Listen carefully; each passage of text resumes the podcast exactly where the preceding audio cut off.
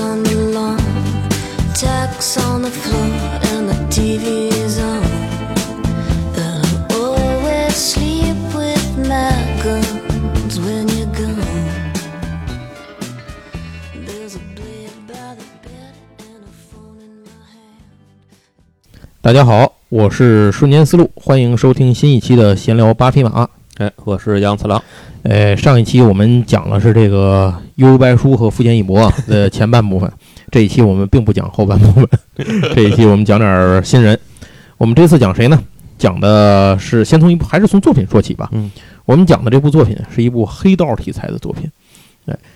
呃，算是黑道题材吧，算是政治题材，政治题材，对对，都占都占。对对对啊，但是我们不会把政治题材四个字写在题目上。对，嗯、不然您就听不见这期节目了。呃，这期节目我们要讲的漫画作品呢，叫《盛唐教父》。哎，这个其实翻译的名字很多啊，比如还有叫盛唐，也有叫圣域啊。总之，这个翻译是非常多。我们最早看的版本都叫《盛唐教父》，所以我非常喜欢这个翻译，我就把它沿用下来了。这部作品我最早看的时候啊，大概是已经过了两千年了。对，呃，是那种小本儿漫画盛行的时候，嗯我看的是那种超小版。当时有两个呃非常让我就是震撼我的这个作品，让我看到呃这个画家。一位呢是我们今天要讲《盛唐教父》的这个作者啊，他叫做池上辽一。嗯，另外还有一位叫叶京作。哎，那这两位作者的作品都是那种超写实风格的那种嗯这种成人像漫画，不是那个成人啊，对对对当然也含有点那个元素，但是更重要，他是说他的题材是成人向的这个作品，不是青少年漫画，呃这个是不一样的。《盛唐教父》这个作品震撼我的这个地方，最重要的是还是它的故事本身。对，那它一开始的时候是讲述的是在日本东京都六本木嗯。啊最繁华、最奢靡、最最纸醉金迷的地方。嗯，然后有一个嗯，日本有很多黑帮都叫什么什么组嘛，或者什么什么会嘛，他们也是其中一个组织，好像叫北张会。对那北张会的老大呢，叫北条章，是一个非常帅气的年轻人，总穿着一身白西服。然后他呢，正处带着自己的小弟们，在当地正走上这个扩张的道路，一步步正如鱼得水吧，混得风生水起。那也能看到他用很多黑道的方法去达成自己的目的，比如说要挟议员啊，对吧？我用他用他闺女的这个生命安全要挟你啊，等等等等这些事儿，就是然后开枪恐吓别人啊，日本的那个政治多靠谱，还对得靠黑道干这些。对，看日这个其实一开始的时候是讲这些黑道上的事儿，但是与此同时呢，也引入了另一条线，就是那些政治大人物们，然后他们在背后呢，跟黑道都有着千丝万缕的关系嗯，尤其是黑金政治的交易。那这部故事随着它的发展呢，就是有一个政治界的一个新星，他是那个一开始登场那个，就是他闺女被威胁那议员，他的秘书叫浅见千秋。然后这个人呢，一看就是不是凡夫俗子啊，嗯呃，也是一看是一个仪表堂堂的这么一个人才，然后他总穿一身黑色的西服，但事实上，浅见千秋和北条章两个人是呃同生共死的盟兄弟儿，对，这算盟兄弟儿吧？然后他俩异父异母的亲兄弟。异父异母亲兄弟，对他俩人真是可以这么说，这不是个开玩笑的话。他们两个人是在柬埔寨的这个难民营里头九死一生，从死人堆里爬出来的两个小孩儿。当年嗯作为这种遗孤啊，从这个柬埔寨后来回到了日本。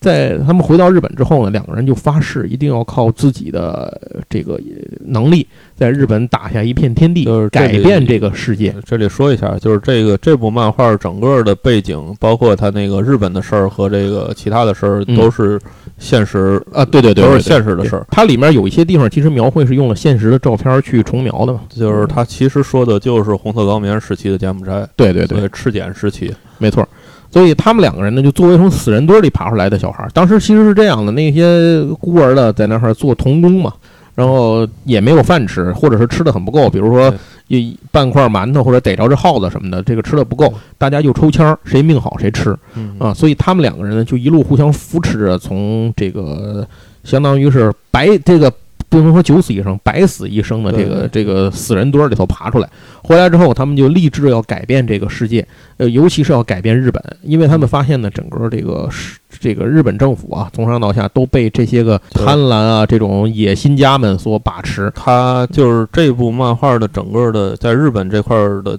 背景就是九三年的日本政治地震对，，没错。就是你有兴趣可以去查查这段历史呃，对，就是我我我大概给大家就是讲一哎，下啊，科普一下。就是对，呃，一九五五年日本的两个最大的保守派政党就是自由党和民主党合并，嗯，成立了自民党，就是咱们现现在自民党如雷贯耳的自民党。自民党呢，所以这个体制叫五五体制，就是嗯。一九五五年开始保守派大联合。对，从这一天，从这一年开始，自民党一直持持持续执政到一九九三，年。就是无可动摇的把持地位，对，就是说起日本政府，其实就是自民党。等于自民党。就是所以说，就是所谓的选举，就是我在我我我是在加拿大学政治啊，嗯，政治学里边专门对这儿有一个叫一党民主制，给它起了一个名字，是吧？对，就是还要管它叫民主制，但其实就是怎么选都是这一个党。这个关于这个呢，有两个例子新。加坡不也是吗？对，啊第二个例子就是新加坡。行，我已经可以毕业了。第二个例子就是人民行动党新加坡。然后第一个例子就是五五体制下的这个自民党。嗯哼，然后，但是到一九九三年的时候呢，事儿变了。日本发生了一个政治地震，就是这些少壮派的在野党议员联合了这个社会民主党，嗯哼，然后一起发起了这个倒自民党的运动。对，然后经过非常复杂的的斗争和这个各种的背叛和脱党嘛，啊就这个，就这真是一部惊心动魄的历史。所以说，如果大家想看这段历史，可以去看《圣塔教父》。对对对，圣中国要父虽然没有完整的把这个把这个讲，但是基本上的事儿他都点到了。他基本上就是说的这段的事儿。它里头不叫自民自民党，他啊对对起了一名儿，反正呃不民，它好像就叫民自党。民自党，反正就你一看就知道说的是啥。说的就是 就是您您想了解日本的政治，就看这部漫画，基本上就明白了。是是是，它就是非常真实就是地描写了，这些所谓当时的少壮派议员是怎么想的。对，这个里面浅见千秋就是那个少壮派议员，没错对，然后后面他们也出现联合了很多这种相关的这些人员啊，作为他们一个团队的成员。像这种看似不可能的现有的体制，就是这种这个现有的就是这个叫自民党的叫民自党啊，他叫嗯对这个大山呢发起了挑战。然后，呃，这两个人啊出来之后，他们回到日本之后，发现啊，如果两个人都走白道是不可能的，就是需要这个时代，如果你想在白道上混下去，在日本你想混下去，你需要有黑道上的支持，啊，尤其是黑金支持，对，可以去看一部电影叫《黑金》。对而且 还需要黑道出手去帮助白道上去解决一些他们不能够公开解决的问题或者是人。那么这样就是你解决不了问题，你就解决这个提问题的人嘛，对吧？因为不事儿不就是这样吗？那怎么办呢？所以两个人就当时是猜拳吧，好像是。呃，一个人呢赢，反正就是反正就就扔钢镚儿，我也忘了，扔钢板儿哎，扔钢板儿，反正就是扔钢板决一一个人去走白道，一个人走黑道。这个结果呢，就是浅见千秋走白道，北条这个北条章走黑道对，然后两个人就装作互不相识，开始了自己完全隔离式的这种发展。然后在真正需要他们的时刻，两个人再把力量结合起来，大概就是这样。当然，这个秘密后来也被发现了，因为他们最后一直对抗到内阁总理大臣了。这是因为他们要倒掉当时的这个内阁嘛。对，所以你想，他就是面对的是最高的这个挑战。现实里也是九三年的时候，日本发生政治地震，就自民党垮台了。嗯，当然时间很短啊，十就是现实里十个月之后，自民党就杀。回来了，对对，。对但是这也是这里头好像没提到之后怎么样，呃就是提到他们成了就完了。因为那个谁得病了嘛，最对，后浅见千秋得了得绝症，最后就就结束在这儿了。但是这个事儿对于日本政治的影响是非常深，而且它里面北条章以后来以这个黑道的姿态出现，然后去参加了当地的议员的选举。对对对，呃，这一点在日本历史上也是真正发生过的，就是有这个黑道的人员出来去参选，那就是说我对政府已经毫无信心了。我作为一个黑道人士，我都有这样的 呃这种觉悟、政治觉悟和思想觉悟，我要去为百姓做些实事，为改变这个国家和这个社会的现状去做一些事。但是你们这些所谓高高在上的日本政府的这些个官员们、大老爷们，你们却只想着自己贪赃枉法，给自己的口袋里敛财。对，而且你们杜绝了所有真正有本事想做实事的人的上升路线。对呃那就是让你们做出一个挑战。虽然说这个挑战最终失败了，但是呢，他做出了一个姿态，也让很多人看到了啊，世界上还存就是整个日本的社会上还存在着这样一些有呃希望的年轻人。就是就是大家大家注意啊，就这部漫画它的立意就在于，就这俩人因为是从赤点的那个活地狱里爬出来的，所以嗯他认为日本人没有忧患意识。对，就是大家注意啊，这个想法是非常右的，就是啊，是日本是是，现在的右派其实就是这种想法。没错没错，是所以，所以嗯现在大家看很多日本这个呃就所谓的这成年成年向的漫画，嗯。有好多都是带有这种想法，就是我要激起日本人的精神。如果您一这事儿一下反应不过来的话，您可以想另一部美国漫画，就或者说是这个电影作品叫那个《守望者》，您可以想想法老王是怎么干的，大概就是一个意思，只不过法老王干比他俩很多，但是在纽约扔一核弹，这个这个他们俩这还差点儿。那这个事儿呢，其实大概讲的就是这这么一件事情啊，所以这个我们就不太继续多讲这个剧情了，嗯，然后呃。咱们借着这部《盛唐教父》呢，就来说一说池上辽一这个人，因为这个人在日本漫画现在的这个，虽然这个人这个，呃，可能现在很多人不太知道他的作品，因为他这些年确实他的作品不是那么多了，少了，对，少很多。我最近这两年都没有看过他有什么新作了，因因为那个他岁数也不小了。对，时尚辽一呢是一九四四年五月二十九号生人啊，他岁数不小了，他出生在日本福井县的越前市。嗯。时尚辽一家里有兄弟姐妹，一共四个，他是老大。呃，他的爸爸呢，身体一直是不好，就是这个身体病很重，长期卧病在床，没有办法去出去工作。所以在池上家的生活里面呢，是由他母亲一个人撑起这个家庭的。呃，这就是可以想象啊，一个女人又要照顾自己病患的丈夫，又要拉扯大大小小四个孩子，生活的困难可想而知。所以池上辽一从小的生活条件就非常的不好。可以说呢，是在这种贫困的生活环境中长大的。那么在这样的环境和压力下呢，池上辽一需要早早的出来工作赚钱。所以他在十五岁的时候呢，就不再念书了，啊，就离开了学校，开始找了工作来养家糊口，至少把自己这份口这口饭得挣出来，不能再那个让母亲来挣家里的这个钱了。所以他也就不念书了，走上社会去找工作。那么，在这种缺衣少吃的环境下长大的孩子，父母又身体又本身又不是太好啊，所以可以想，这个就是池上辽一自己呢，本身也是非常瘦弱的。如果您看过他的作品，会知道他那里面的人物都是高大、英俊、帅气、健壮 啊。他在现实生活里头跟这些角色是截然不同的。他的童年，嗯，也是一个体弱多病的一个小病秧子的这么一个样子，所以他也不太可能去干搬砖啊、搬麻袋等等这种苦力的工作去赚钱。那怎么办呢？因为他如果干那些活赚钱，可能钱没赚着，自己先死了。呃，幸好是天无绝人之路。池上辽一虽然体格不好，但是手很巧，对于绘画呢也很有灵性，所以后来他在大阪的一家广告公司里找了一份工作。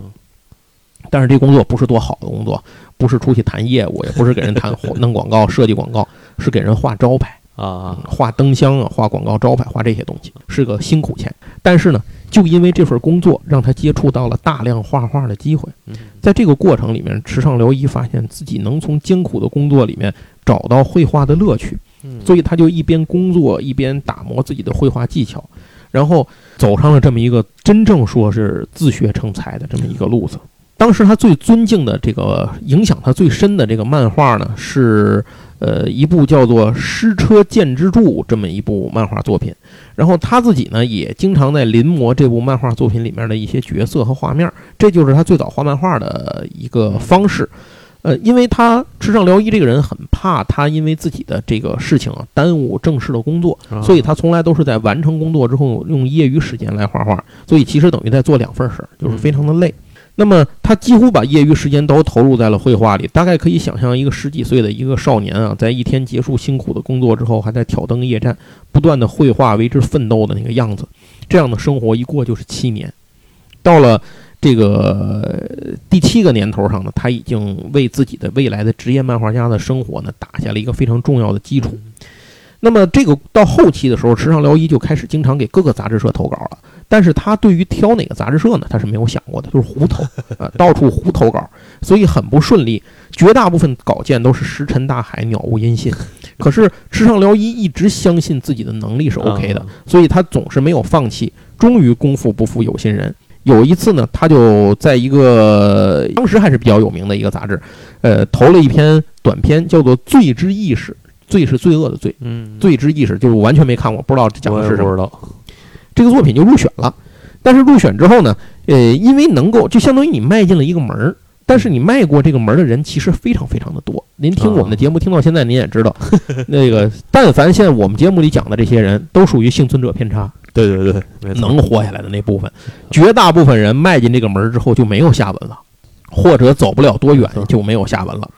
总而言之。这部作品的这个短片的入选呢，对时尚聊以改变生活来讲没什么可讲的。呃，而且他更别说他是一个野路了，他就是完全靠自学成才的，背后也没有什么这个靠山，也没有人引荐，就完全靠命。可是这句话说回来了，就是三十年河东，三十年河西。之前倒霉了这么长时间啊，走背字儿啊，现在终于开始好运气了。因为在同一个杂志上还有另一个作者连载作品，这个人叫水木茂。啊，水木茂是一个非常著名的一位漫画家。我们在他们是一辈儿？呃呃不，水木茂是他的前辈，啊，再大一点儿吧。对就水木茂比他大不少，正经大不少。水木茂是参加过二战的，你看啊。是啊啊，对对对，他是四四年生的是吧？对，他是四四年生啊。啊，咱简单说一下水木茂，因为我们在以前的作品里也说过，就是节目里头我讲过，说我买过一个水木茂昭和史，对不知道大伙儿还记不记得说这事儿？对，水木茂是一九二二年三月八号生人哦，一九那个二零一五年十一月三十号已经逝世了。嗯那水木茂呢，本名叫武良茂，他是大阪人，曾经担任世界妖怪协会的会长、日本民俗学学会会员、哦，这协会是民族艺术会评议委员。他的著名代表作品就是《鬼太郎》。鬼太郎啊，非常非常有名。水木茂到四岁之前啊都不太会说话，但是他从小呢就展露出了绘画的天赋。小学时候就在当地市民馆举办过个人画展，而且这事儿还上了当地的报纸。在四二年的时候呢，二十一岁的这个水木茂呢，最担心的事情发生了，就是收到了召集入伍令，被编入了所在地叫鸟取县步兵第四十联队留守部队。嗯但是呢，当时他担任的是司号员，让他吹号，可是他不会吹号，他就跟跟那个上头那上司说，说我能不能给我调个工作，就是换个地儿，我我不想干这司号员，我不会吹号。就是他部队里头上级就说，那你乐意这个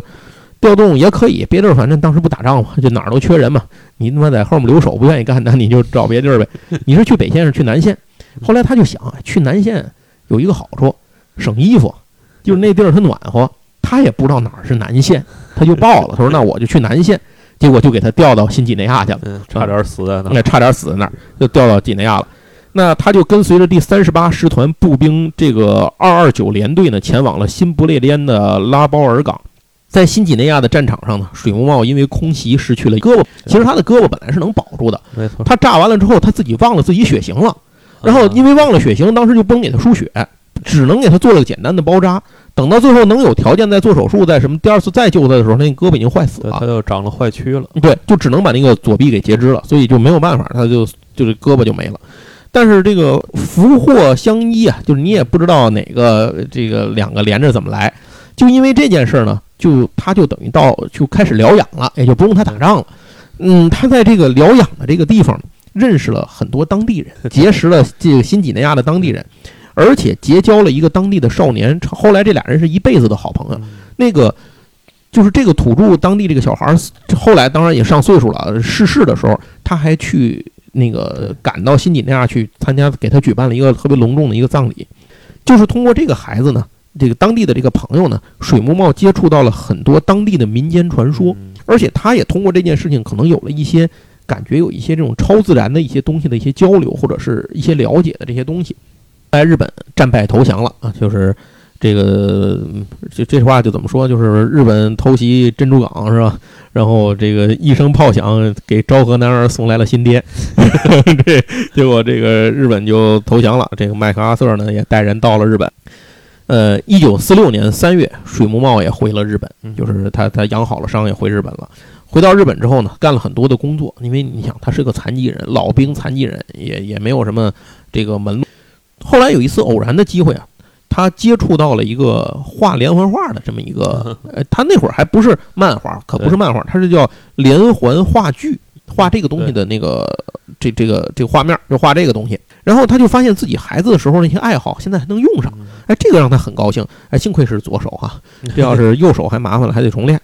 那于是，一九五一年的时候，水木茂呢已经画了很多的连环画剧了。就那会儿没有这么高的质量水平要求，你脑子想得到这事儿，能把它画出来，差不多这事儿就行了。连环画剧就有点像拉洋片的拉洋片，对对对，它是一个小车，上面把那个画架在上面，后面有一个人来给你讲那个故事其实就有点像拉洋片，其实但是他那个片不会转啊，他是换那个板儿，换那个画上头。对，就是这这个，大家如果去京都的那个漫画博物馆里边会有能看展示，对对对就是没错是漫画的鼻祖，对然后呃，他就靠画这个呢来养活自己。到了二十世纪五六十年代呢，代本漫画盛行，嗯，所以水木茂呢又前往东京改行当了代本漫画。什么叫代本漫画？其实就是那个时代的这个呃日本战后啊，民不聊生啊，大伙儿也没有钱，物价飞涨，所以你买漫画这事儿呢，就买连环画这事儿就不太靠谱。那不太靠谱，很大伙儿又有这种精神需求啊，这种廉价的精神需求，所以怎么办呢？就是租漫画。有人开了租漫画店的店，画家专门给他画漫画，这个漫画不出版，就直接放在租漫画那儿这给别人租，这就叫代本漫画。这就比我们再稍微长一点儿的那小时候的租连环画儿，就是包括我们小时哦，对对，咱咱咱们都赶上过这个其。实都是物质匮乏年代，但是精神有那会儿那会儿我们家那边有一个那个租书摊儿，我记得是是两毛钱能够看一本儿啊，还是什么的，反正你就看这一本书，他能盯着你，别偷偷换书啊。物质匮乏年代，我们都经历过这这些。嗯，总之，这个就是水木茂呢，就前往了东京，改行当了这个代本漫画家，就往前进了一步。他画的画呢，基本上都是科幻和怪异题材的故事。到了一九六五年，水木茂创办了一个自己的叫水木制作公司嗯。同年呢，刊登这个就是这个另类和前卫漫画为主的这本杂志，就是刚才说的这本杂志叫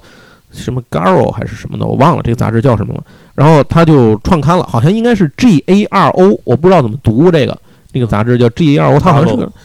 对吧？对啊，它好像但是我不知道它是不是什么东西的缩写啊嗯，这我就不知道了。就是这本杂志创刊，水木茂呢就成为了这批就是这本杂志的首批漫画家，嗯，哎，就是来给他画漫画。后来越来越多的漫画杂志上都能看到水木茂的作品，他的作品《电视君》让水木茂获得了漫画家生涯的第一份荣誉，就是讲谈社第六回儿童漫画赏。啊，一九六八年，他的代本漫画时期作品叫做《牧场鬼太郎》改编的动画片《鬼太郎》于电视上播出，引发了当时的妖怪热潮。这就是为什么您知道刚才他前面有那一大堆头衔啊。这个水木茂呢，本人最具代表性的作品《鬼太郎》至今已经重印了很多次，数次改成动画片。呃，牧场鬼太郎呢，这个就是这个代本漫画呢，也于二零零八年的时候首度改成过漫画，还有其他的这些个真人电影作品。一九八九年呢，漫画昭和史，然后获得了讲谈社第十三回漫画赏。在一九九一年的时候，更获得了紫绶勋章吧，呃，包章应该是紫绶包章。这个这个现在还能买着，我们都买了。这对，强烈推荐这个非常好，四本儿，一共四卷，完全版。而而且水木茂是一个反战的那个漫画对，，一会儿一会儿咱们会说到这事儿，就是这个勋章啊，咱刚才说刚才那个勋章，嗯它是日本政府颁发的最高奖章之一，授予这个学术、艺术、运动领域中的这种呃获运动等于这些领域获得这种卓著成绩的这些人。呃，在二零一五年十一月十号的时候，水木茂因为在自己家里头摔倒啊，头部撞到头部，形成了这种叫就硬膜下血肿嘛，啊送医进行了手术。在十一月三十号上午的时候呢，因多重器官衰竭，于东京都三鹰市杏林大学医学院的附属医院里头去世，享年九十三岁，90多呃，非常高寿的一一位漫画家。那据说他小时候就遇到过很多这种灵异事件据他自己说，您可以看《昭和史》里头好多都提到了。而且呢，他在这个就是再加上他在东南亚当时这个九死一生的这个经历啊，这这些就形成他后来画漫画的一些指导思想，嗯就是这些东西的和灵感来源。那么他本人呢，因为经历了这个二战，自己也也独臂啊，就是这个就是被截肢啊，躯体少了一只胳膊等等这些事情，呃，让他成为了一个坚定的反战派。呃，其实当时很多的漫画家都是反战派的，没错，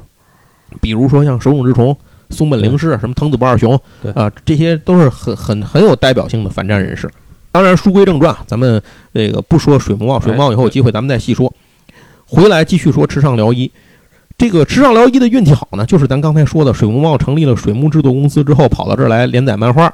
正好因为他的资历很深，相对于，嗯，所以他呢就在那儿看这个漫画的时候，他就看到了池上辽一的这部作品。虽然当时池上辽一的作品笔法稚嫩，问题很多，但是水木茂一眼看出来，这个人极具潜力，大有可为。只要用心雕琢，来日必成大器。所以他就主动联系了池上辽一，啊就问他：“你愿不愿意给我来当助手？”嗯那池上辽一当然非常乐意了。所以这个就在一九六六年的时候，二十二岁的池上辽一拎着行李来到东京，成了一个东漂。嗯啊，成为了这个水木茂的助手。池上辽一呢，从水木茂身上学会了很多人生乐观的态度啊。因为经过了战争啊，失去一只胳膊的这位漫画家，可以说是饱经辛酸，尝遍了世界这个世上的很多的辛酸苦辣的这些事儿。但是水木茂从来不抱怨，也不放弃，他一直是可以说是一直拼搏向前的这么一个人，用自己的画笔为武器，或者说是唯一这种求生的工具，重新在这个社会上打出了自己的一片天地。这么一个人，那么他的乐观精神和拼搏的精神啊，让池上辽一终生受益。几年之后呢，呃，池上辽一这个进步神速，他就这个最大概是两年的时间吧嗯，他就已经获得了出师的许可，就是啊水木茂就说你已经可以出师了，没问题了，所以他就开始自己来创作作品了。他的处女作呢《魔像》得到了发表，又随即又发表了《追记者》等等一些作品。当然了，这些作品初期的作品其实是反响平平的，嗯这些东西到底画了什么，我我也不得而知，因为我也没看过。在一九六九年的时候，一个改变池上辽一漫画人生的这么一个转折的作品呢出现了。这一天啊，别册少年 magazine 的编辑部呢找到池上辽一，这个您都不是那个 magazine 的那个主刊啊，是他的一个一个底下的一个副刊，别册少年。然后他就找到池上辽一，说啊希望能够他接一个漫画，这个漫画是美国来的一个活儿，没人愿意接，就是或者说啊，这个 magazine 的编辑部对这个也就没当回事儿。既然美国人拿了这个漫画来有改编权，就干脆找一个能画画的那个年轻人，谁乐意接就对付对付美国人那儿就完了事儿，就就把这事交差就得了。那这部作品是什么呢？这部作品啊，就是当时美国漫威公司为了开拓日本市场，然后特别授权给日本漫画出版社，让他们可以重绘自己旗下的作品。于是当时 magazine 拿来的这个作，这个 magazine 拿到的这个作品呢，就是蜘蛛侠。现在想想这是多牛逼的 IP，但是当时日本人是看不上这个 IP 的，瞧不上美国人的这些玩意儿，所以根本也就没想着去给他找什么大牌台柱子来。那么在底下刚刚也说了，就是这些年轻的画家里面就随便找找谁有档期就找谁就完了。嗯然后就发现呢，池上辽一有档期，就说白了就是没活儿，你知道吗？这儿有钱人，哎，那就给你个活儿啊，你干不干？哎，池上辽一说我干。哎，池上辽一呢就非常重视这个机会。他呢和这个剧本的作者叫平井正和，这两个人一起对原作进行了大幅度的改编，并且呢，这个他们没有去简单的翻制美国人的作品，而是彻底的重新解构了一遍蜘蛛侠，让主人公成了一名日本高中生，大大减少了美式个人主义的塑造、英雄主义的那种塑造。而是成为了一个很现实的这么一个高中生的形象，就是他一心想成为一个英雄，为之努力，但是却处处碰壁，最后就是有点灰心丧气，这种自暴自弃的这么一个一个状况。而且这个反派呢，登场的反派除了像蜥蜴人什么的这种牛逼的原有反派之外，还增加了比如雪女啊，对吧？就是这种日本式的这种妖怪做的这些个角色的反派。结果就形成了一个非常日本味儿的一个蜘蛛侠。另外，这里有好多香艳的场面啊，非常的多啊，这香艳场面很多。呃，这个东西出来之后呢，日本人觉得还行，可是美国人就不看了。就是拿到美国之后呢，美国的这个读者就说：“这他妈能叫蜘蛛侠吗？说你这个改的简直是胡说八道啊！”马上街就退票了。嗯，对对对，马尔街也退票，可能也没让他买票，压根儿就没人买。反正就是说，这个尤其是受到了这种蜘蛛侠原教旨主义者的批判，就说你这是狗屁不是。但是这部作品呢，在日本啊，虽然也没有太大的反响，嗯可是它奠定了这个池上辽一的能够在这种青年作者当中能够被人记住的这么一个地位，就至少能被人记住了。而且最重要的是，它影响了一位读者。这个读者呀，当时还是一个学生，那是个女孩儿，然后是一个非常这个狂热的漫画爱好者。因为看了蜘蛛侠，她非常崇拜池上辽一，立志要做漫画家。后来这个女这个女生啊，就真的画漫画了，而且创造了日本漫画史上的奇迹，成为了金字塔顶尖上的那批作者之一。呃，所以各位啊，我们先说到这儿，卖个官司啊，您猜猜他是谁？不着急，今天不说都没关系，我们以后节目里会说。如果您知道是谁，可以在节目里头给我节目结束之后评论里头给我们留言啊。这个我们第三季里一定会说到这个人的。大猜想，对，大家想想这到底是谁？那总而言之，这个蜘蛛侠一共是五卷，他就填补了池上辽一画长篇连载的空白，也让池上辽一呢得到的这种画技风格方面的成，就是打磨自己更加成熟的一个好的机会。如果你看过他的早期的作品，就是他在六几年六十年代初的时候，他自己画的那些投稿作品啊，或者说他一开始刚开始接手这个当助手时候，嗯其实很有很重的这个手冢治虫的风格，模就是模仿的风格，是那种哦线条画的非常亮的，现场勾勒的那种画过风格那种风格对那种风格的，就是你完全看不出来是赤上辽一的东西，就就跟他后来的写实风格八竿打不到一块儿。就通过了蜘蛛侠的绘画呢，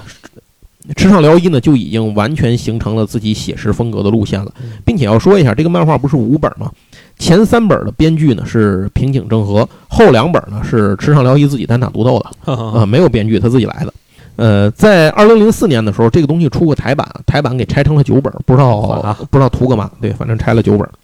蜘蛛侠的连载是从七零年到七一年这一年的时间里，在之后的几年里头呢，池上辽一又画了《阿元之恋》《恶男》等等一系列作品啊。这个《恶男》说一句，他的原作者就是小池一夫了，哦啊，非常著名的日本大师级的原作者。嗯这个编剧。然后《恶男》呢是一个连载，它从这个七三年开始连载了四年，但是呢，真正让池上辽一奠定了自己漫画家地位的作品，是一九七四年在《少年 Sunday》上连载的。这个男组，所以说这个池上辽一跟这个小学馆开始结缘，就是从 应该就是从差不多这个时候，他是改编自一个呃小说家叫做燕屋哲这位作家的一部作品，那么被归类于这种叫动作漫画啊。当时正好赶上日本流行中国的武术热，所以这个漫画里头的主人公呢是操，就是使用的是中国武术武学，哦所以就非常受到青少年的欢迎。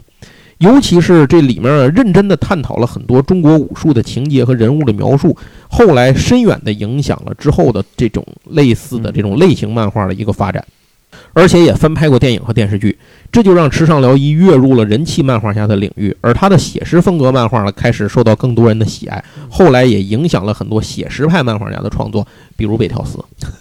这个顺便说个闲白啊，就是台版啊，东立啊。这是一个，但我们经常提到的台湾的一个出版社出漫画的，他八零年的时候出过这个漫画，不过是盗版，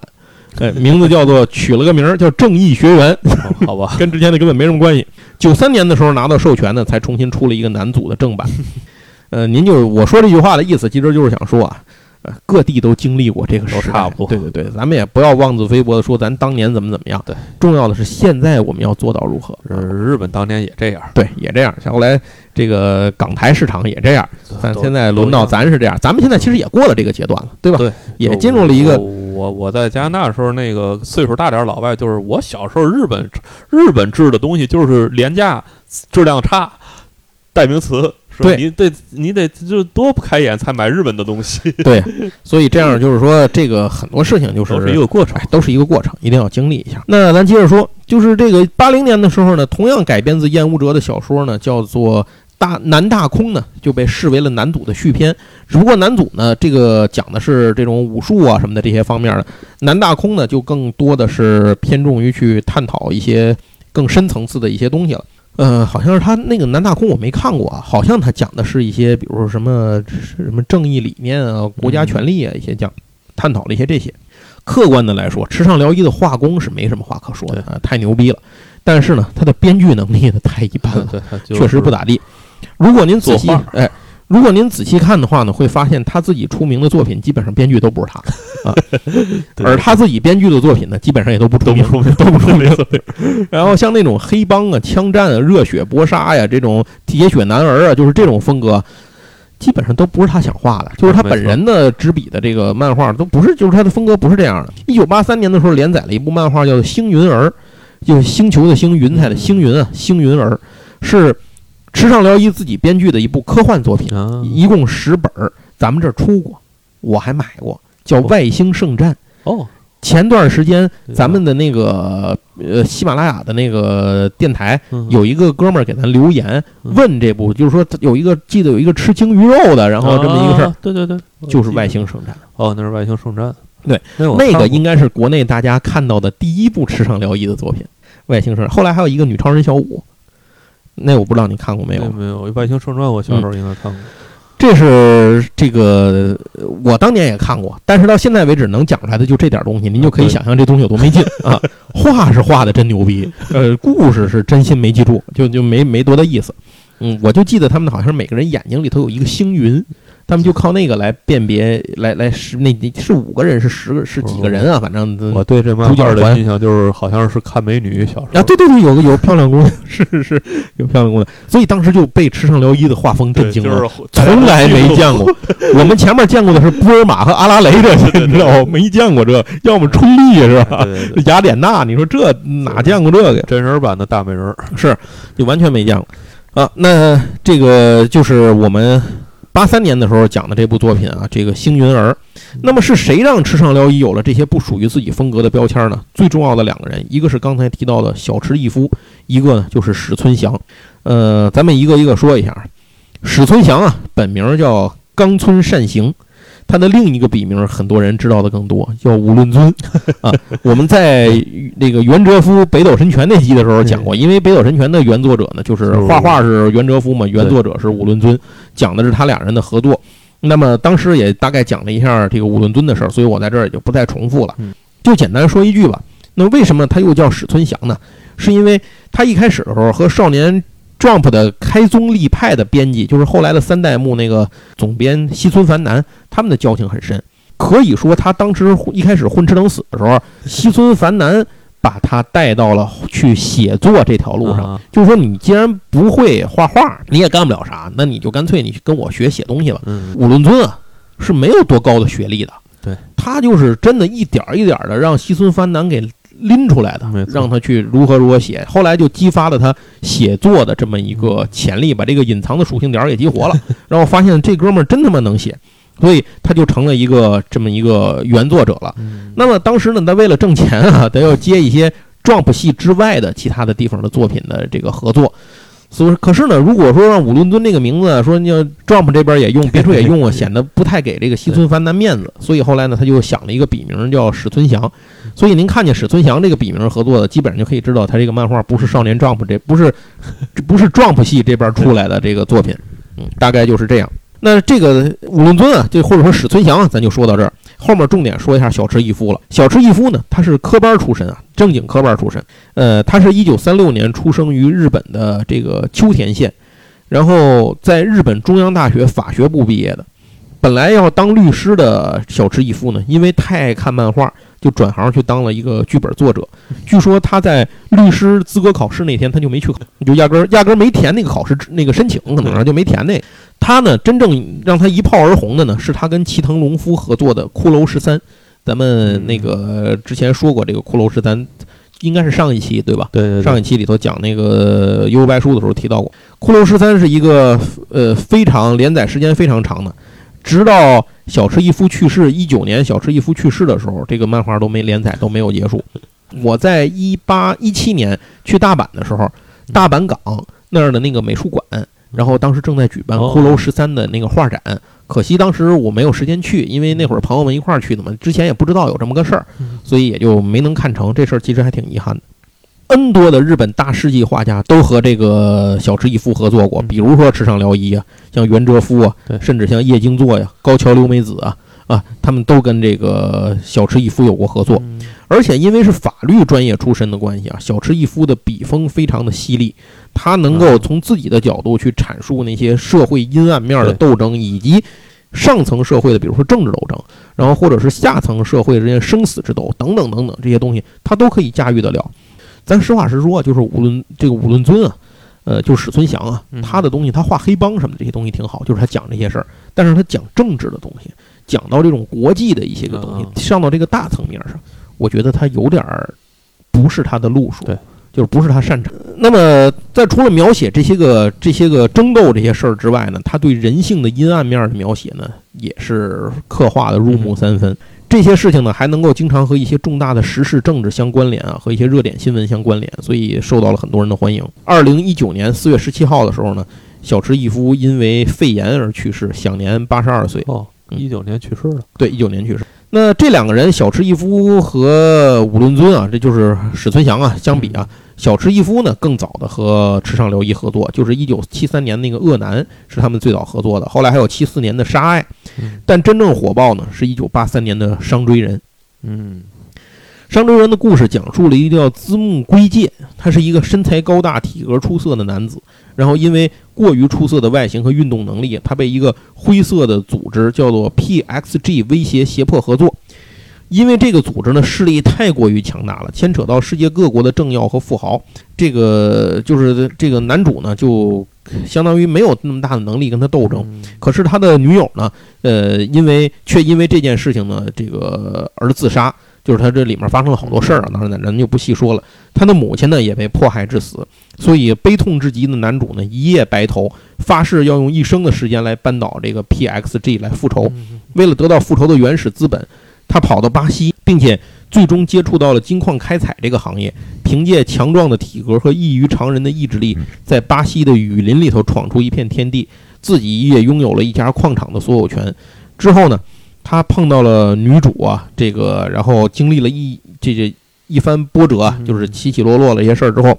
发掘了一块上世纪葡萄牙皇室遗留的这个金沙呀、宝石啊这些东西啊，然后发掘出这些，他就利用这个呢和这个黑手党这个交换啊，然后相当于交换资源吧。最后他又到了美国，最终呢步步为营啊。然后但是这个过程里呢。那个女主角呢也被黑手党所杀了，然后第三个女主呢，后来这个佩姬好像是美国人，然后也被杀了。最后呢，她最后那个女主角呢是个女杀手，叫密斯提。然后在他们最终呢，还是杀到了这个。他们最终就是在这个女杀手的帮助下，她进入了 PG PXG 的管理层。啊，就是这是这么一个事儿。然后这部作品里头呢，就是反正女主死的也挺多的，嗯。呃，影响非常大，在社会上的影响力还是非常大的。古巨基在二零零四年的时候，根据这个作品还创作过一首同名歌曲啊，是吗？嗯，那您有兴趣可以搜一搜。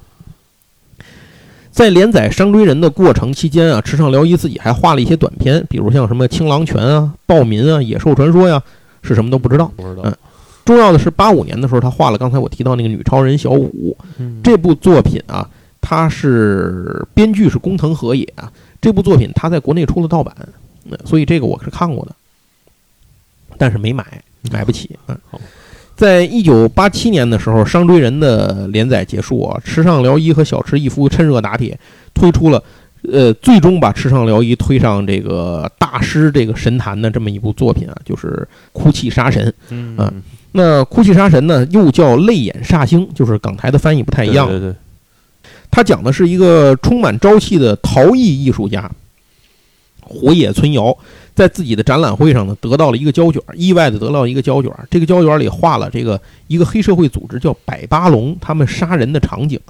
那么百八龙这个组织又叫龙年，它是以这个反清复明为目的的一个一百零八个僧侣当年效仿《水浒传》而创立的一个组织。后来清朝灭亡之后呢，就分裂成了青帮和洪门等等这些组织。呃，你就看啊，那青帮红门都是这一个组织分出来的。后来呢，随着咱们这个新中国建国呢，他们这个组织呢就就到了香港，然后呢可以视同于是现在一个泛青帮的这么一个组织的一个就模拟的这么一个一个组织吧。海八龙呢被在日本呢被视为就是这个故事里被视为世界第一大的这种地下组织，它在全世界拥有秘密基地，这个其实有军事基地，有自己的这种部队什么的。但是你就这么想。他其实应该算是个准军事力量，他都不是个黑社会，嗯，对吧？你想想，是不是那么多事儿？想起了很多。他甚至有自己的核潜艇，你知道吗？哦，呵呵，那那是有点过于厉害了，是吧？然后他的首领呢，会身上有龙的刺青；首领的妻子身上会有老虎的刺青。组织规定，首领不能以亲生子女作为继承人，而且禁止首领生育儿女。呃，所以在首领之下呢，有作为。百八龙干部的十行星，他们都是上了年纪的长老，然后以以行星啊这个名字为代号。那这样的牛逼的一个准军事组织一样的这个黑社会呢，呃，来找他要这个胶卷呢，却遭到了拒绝，那就可想而知呢，这个 这这个男主人公呢也不会有什么好果子吃。所以呢，他就是被对方抓走洗脑之后呢，把他给培育成了一个代号“自由人”的一个杀手，然后成为了一个王牌杀手。但是呢，每一次杀完人之后，他都不自觉的会流泪，所以又叫哭泣的自由人啊。这个这个哭泣杀神这个事儿就是这么来的。那么独身的日本女画家呢，日野惠悟在香港目击了自由人杀人的一个过程，意识到自己可能会被灭口。但是同时呢，他也被对方所深深的吸引。呃，当自由人来刺杀这个会晤的时候呢，会晤希望呢能够成为表达了自己希望能够自己成为对方的女人的这么一个愿望。嗯，这一点呢也动摇了这个自由人的一个心智，所以最终呢，两个人还是这个正视自己的感情嘛，嗯最终还是呃选择了对方。被自由人暗杀的黑帮组织叫白珍会的一个成员呢，就是和他们发生了这个冲突。然后这个过程里呢，会务又被卷入其中，受了重伤。然后自由人把他送去了医院，并与他约定呢，要在这个火野村的这个就是烧窑的那个窑厂啊，嗯对，再会。后来康复了以后的会务呢，就跟窑一起呢返回了这个百巴龙，亲自由自由人给他身上纹上了后背上纹上了那个老虎的那个刺青。百巴龙的首领呢和他的妻子啊，最终呢允许了自由人和会务的结合，就是允许他们结婚了。然后后来甚至呢赋予了自由人以百八龙继承人的使命。可是这个组织不是规定那个首领不能有后代嘛？但是他这个首领之前是违背了这个祖训的，其实他啊他有孩子。百八龙的孙女呢叫做白牙善，好像是叫这个名字，他就是来刺杀这个自由人他们嘛。总之这事儿又展开了一场纷争吧。故事讲的就是这么一个故事。然后他这个系列的漫画呢，达到了销售量超过一千万本。嚯，这是非常厉害的。哎，除了漫画以外呢，东映呢还做了它的动画，在九在八八年到九四年之间发行了六集的 OVA。香港那边呢，在九零年的时候，由许冠杰和张曼玉合演了一部改编的电影，叫做《红场飞龙》。哦，嗯，然后在九零年的时候，任达华和王祖贤呢又合作了一个叫《浪漫杀手自由人》，都是根据这个《哭泣杀神》来改编的。在九五年的时候呢，还有美日还合拍了一个这个美日版本的一一个电影。然后顺便说一句啊，珍藏版的《泪眼煞星》现在正在出，嗯，呃，出到第六本了，应该是现货到第六本，一共就八本，好像一共就八本，很短。呃，您有兴趣的话可以收一下，但是这个好像不太好买，嗯不是那么多店都有，您得找找，嗯，去微店找找吧。嗯，呃，那接下来，在一九这个八七年到一九九一年之间啊，池上辽一和工藤和也啊、小池一夫啊等等这些编剧者合作，推出了《信长》《赤鸠》《帝王之子》等等几部作品。在大约经历了两年的平稳期之后呢，又是平地一声雷，一部技惊四座的作品诞生了。这就是我们今天开头说的那个《盛唐教父》。如果说是《泪眼煞星》是把他推上大师地位的，那《盛唐教父》就是稳固了他大师地位的一部作品。呃，这个作品呢，又叫《盛唐风云》或者是《圣域》，它的台那个港版叫《英雄本色》，啊，是吗？好像是哦，我我印象里头是对港版，港版好像叫《英雄本色》。这是池上辽一和史孙祥合作的第一部作品啊，单集全这个单行本一共十二集，嗯漫画发行量七百万本以上，嗯也也挺厉害的，七百万本以上。九五年的时候拍成过真人电影，是主演里头，比如阿部宽，阿部宽哦好像演的是那个浅见千秋，哦，嗯，好像就是他演的。然后还改编过 OVA，呃，作品一推出呢，不但轰动了日本，而且这个题材啊，特别受到欧美国家的欢迎，就是美国人特别爱看这个，欧洲人、美国人特别爱看这个，奠定了，所以说奠定了池上辽一国际大师的地位，就是从这儿来的。嗯。这个作品里连克林顿都登场了嗯，他他最后那个后期就是克林顿啊那个那个执政的时候。他，跟现实是一一样的嘛。对只不过他当时预言的下一任那个美国总统是希拉里，会成为美国历史上第一任美国总统。结果这事儿后来让让那个川普给截胡了，搅黄，对，让川普搅黄了。万没想到有一川普。在《盛唐教父》的连载期间呢，池上辽一也尝试了和很多编剧作者合作，这其中甚至包括了广井王子。啊，我我是万万没想到，主要是他们俩就出了一本书，叫做《王立院云丸的生涯》，就三本儿，我我买了，哦我一看是广景王子的编剧，我说我买来瞧瞧，他到底说了个什么玩意儿？最后发现实在没啥劲。这个故事主题很好，是一个很鲜明的反战题材的作品。啊呃，然后但是呢，我觉得讲的实在是没有什么意思，这事儿就没没什么劲。题材很好，有点可惜。嗯，您就知道是讲一个反战题材的就行了，叫王立云丸的生涯。九六年《盛唐教父》的连载结束以后呢，他和史存贤又继续合作了《奥迪赛》《紧绷》《喋血煞星》等等。呃，顺便说一句，这个《喋血煞星》里头呢，那个池上辽一开始尝试使用电脑绘图了。然后来辅助他那种细腻的那种人物的那种画面啊和那种动作的那些个情节什么的，所以可见他还是一个与时俱进、一直在学习着的一个漫画家。那会儿都已经是大师级的人物了，嗯还在学习这些事儿呢。但是这些作品呢，都无法比肩《盛唐教父》之前获得的成功啊。所以到了九九年，直到到了九九年的时候呢，一部作品连载，这就是《灼热》。《灼热》这部作品讲述了主人公唐泽辰己，他呢是这个夜总会叫新宿租界的店长，然后背上呢纹着这个雄鹤的徽纹，这是他勇武、强悍和果断的标记。他天生拥有领袖的超人魅力，但偏偏在黑道里环境下成长，率领着一个志同道合的组织，朝着自己的目标前进。然后呢，和警方、外地暴力团体、本地黑帮之间为敌，都无所畏惧，从不退缩。然后誓要周旋到底，开创自己的天地啊！这都是我网上找来的介绍啊，您知道就完了。因为这部漫画也是网上能看见，这这个也也是可以看到的。呃，建立了自己的一个黑道的组织吧，然后讲述了这么一个黑道的这么一个主人公的奋斗之路。这部作品还获得了相当不错的评价。他和《哭泣杀神》《圣堂教父》一起并称池上辽一的三大代表作。我实话实说啊，跟那俩确实有差距，真真的是有差距的。这里头也可以看出来，就是武论尊的编剧的能力，因为你想那个北斗神拳最后后期不就垮的稀里哗啦吗？对吧？就是他，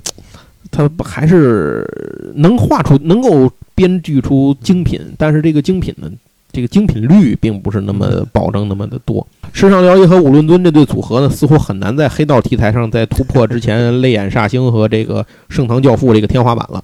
值得一提的是，一九九七年的时候，池上辽一在自己出道三十周年的时候，创作了一部改编日本文学名著的个人作品选，这其中包括江书江户川乱步的作品、芥川龙之介的作品，然后那个三本周五郎的作品、菊池宽的作品、呃全镜花的作品等等等等。通过这部作品，其实可以看到一个更加真实的池上辽一，就是他在绘画的领域上的高超的技巧和手法。都能够从中展现，也能够看到他对这些，呃，传统，就说这些个，呃，日本的这些个文学作品的一些自己的理解和阐述。所以说，如果是您想全方位的了解池上辽一的话，这套书是完全不能错过的一套作品。它可以真正的看到池上辽一想通过漫画的画笔来表达一些什么东西。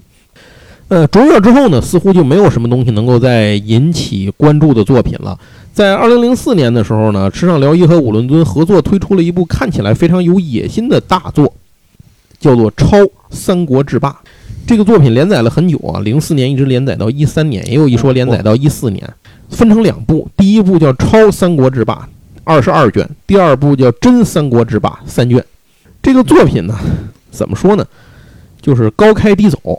啊，就可以大概是可以这么说。然后它讲的是一个。以三国为题材的魔改作品，就是它既不是《三国志》，它甚至也不是《三国演义》，嗯，它真的是一个非常脑洞大开的魔改。魔改在哪儿呢？最重要的版本，比如说啊，刘备是日本人，哦啊哦，我好像看过，就是真正的刘备被这个主角这个刘备给杀了，杀了，然后他就冒充了这个刘备的身份，在三国时代活下来。然后故事是从黄巾之乱开始，一直讲到三分天下。哎，大概是你也有印象是吧？讲的是不是？这里赵云是个女的嘛？对对，记得赵云是个女的。然后平行世界的三国，平行世界的三国就太他妈平行了。然后，所以我觉得他就缺少了那种真实历史的厚重感，就少了很多东西。虽然他也有很多自己的点子和想法，就是我能看到武论尊的一些想法什么的在里头，但是我觉得这个东西就看个乐就完了，您您就别太当成一一一个事儿看，就我觉得算不上一个多大的成就的一部作品。呃，这是我看过的最后一部池上辽一的作品啊，再后来的几部我就彻底没看过了，那也就完全没得说了。呃，但是总而言之呢，这些无论是说他取得的成就也好，还是他后来的这些个作品，就是一直没能够再有突破的这些作品也好啊，这些都不影响池上辽一已经是一位毋庸置疑的大师级漫画家这个事实。虽然到目前啊，这个池上辽一的年岁已经很大了，但是对自己的作品依然是精益求精。他的作品也影响了后来的很多漫画家。呃，除了前面提到的那位那个励志画漫画，后来真的成为大师级人物的这个这位女漫画家之外啊，还有像北条司啊什么的等等很多日本的这些个后来的这些漫画家，甚至包括了香港著名漫画家马荣成。哦，是吗？哎，马荣成是深受其影响，他自己在几次在采访时都说过这个事儿，而且他专门后来多次访日。就是为了拜访这个池上辽一，去登门请教画技和进行探讨一些故事人物的这种绘画的一些方面的东西，由此可见这一点。那总而言之吧，池上辽一的作品呢，虽然呃受到了编剧剧情的引导啊，发挥的经常有时候忽高忽低，但是呢，也是他赋予了故事令人深刻的画面，塑展现和塑造了人物、剧情和故事中的世界。那些热血男儿的故事无不令人动容。对于日本漫画的发展史来讲，可以说其中必有池上辽一一个重要的位置。好，那如果您听完了我们这期节目感兴趣的话，您可以在评论中呃猜一猜我们提到的那位女性漫画家到底是谁。我们第三期节目里呢也会讲到她的作品，就是她也不是一集讲得完的啊。对对对，也会开始讲她的作品。那我们这一期《盛唐教父》和《世上聊一》的故事呢，就给大家讲到这里。呃，欢迎收听这一期的八匹马，也希望您听完之后喜欢的话，给我们打个扣，点个赞，然后关注一下我们的节目。呃，最后再次感谢您的收听，咱们下回再聊，拜拜。拜拜。